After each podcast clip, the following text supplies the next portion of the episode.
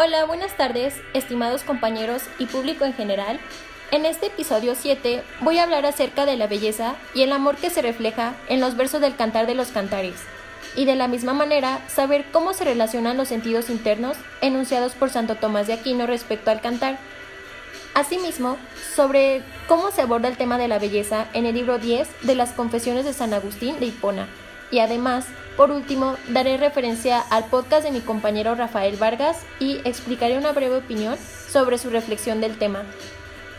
Y bien, empezando con el Cantar de los Cantares, escrito por Salomón, el hijo del rey David, un libro poético que corresponde al canon bíblico hebreo o del Antiguo Testamento.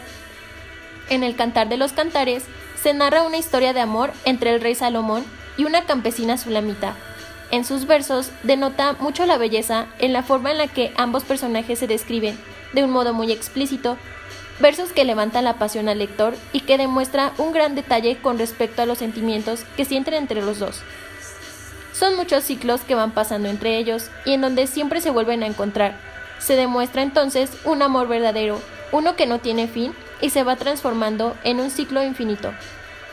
El amor romántico es bello porque es bueno de este desembocan varias emociones positivas que alegran el cuerpo y la mente.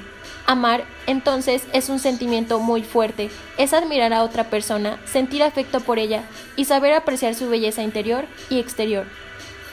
El texto es entonces una clara muestra de amor romántico, uno muy apasionado que trata de llegar a una unión perpetua, una unión que se describe con la belleza y que se puede relacionar con lo divino pues la lectura se puede tomar de forma alegórica, haciendo alusión a Dios y al pueblo de Jerusalén, y al amor que éste siente por ellos.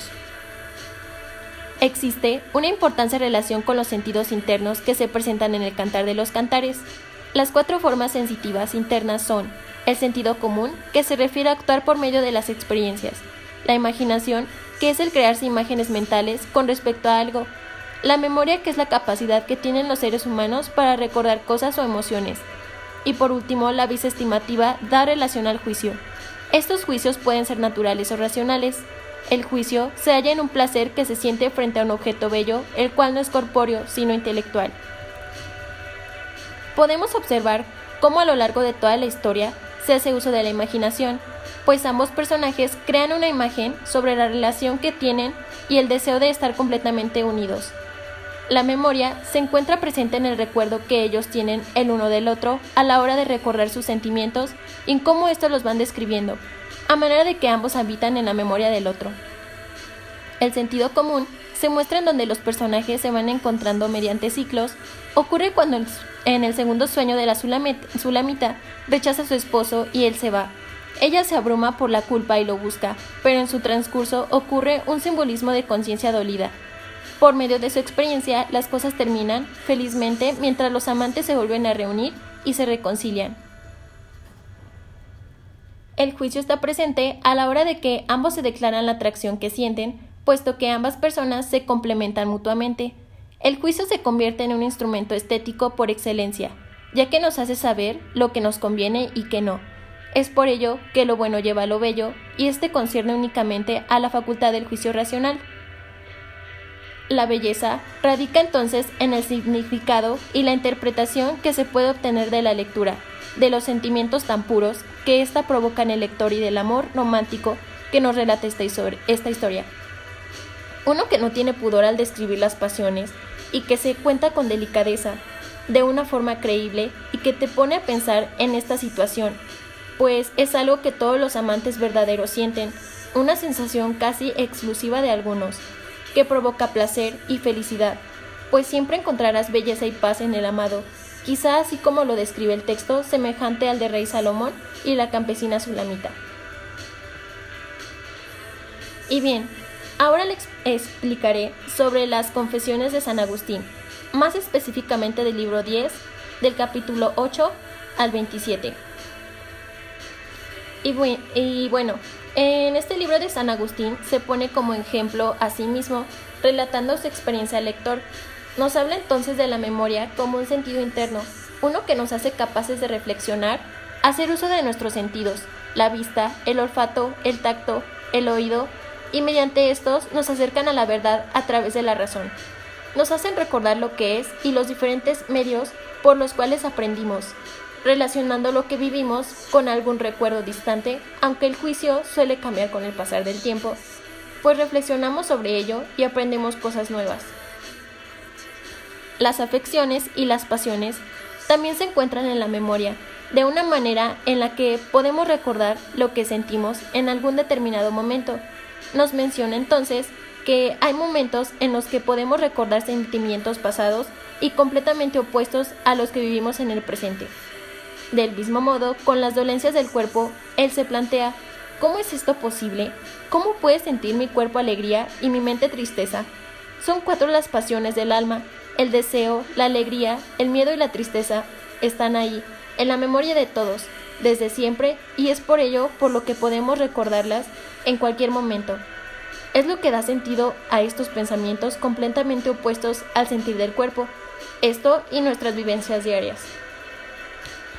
Hay pensamientos que se proyectan en nuestra cabeza a manera de imagen porque están en nuestra memoria y esto hace que estén presentes en nuestro ser, pues sabemos lo que significan esas palabras, sabemos lo que es y tenemos una imagen de ello, aunque lo sintamos físicamente. En cambio, no podremos recordar aquellas cosas de las que no sepamos nada, aunque las veamos. Si no sabemos lo que es su utilidad, jamás podremos recordarlas ni siquiera en una imagen.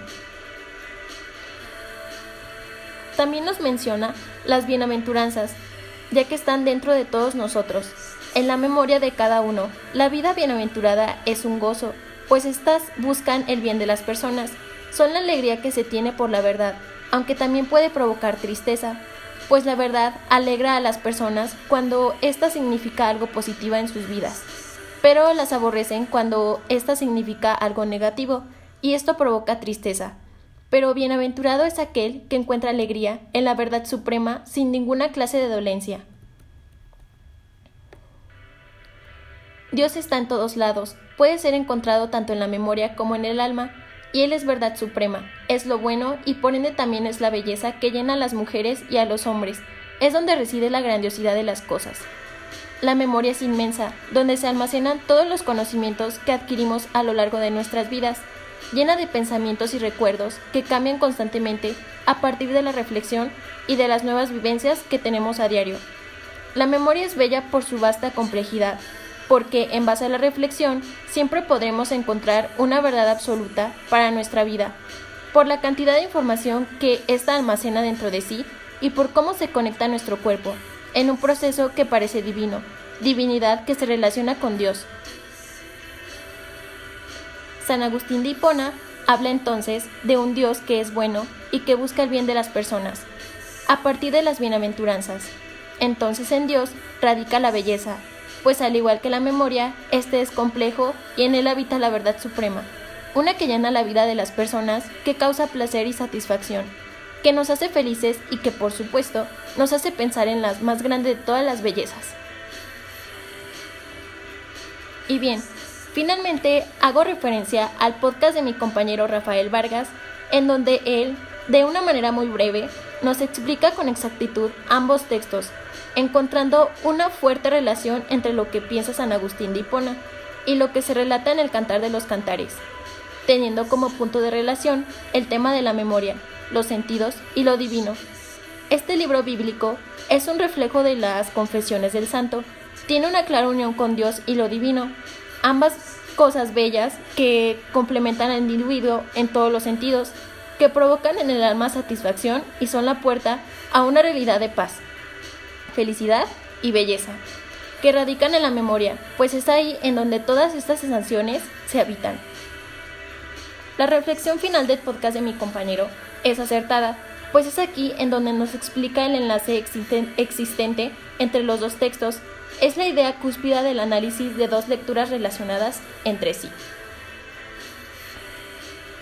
Y bien, Finalmente doy por terminado eh, este episodio, esperando como siempre que haya sido de su agrado. Muchas gracias por escucharme.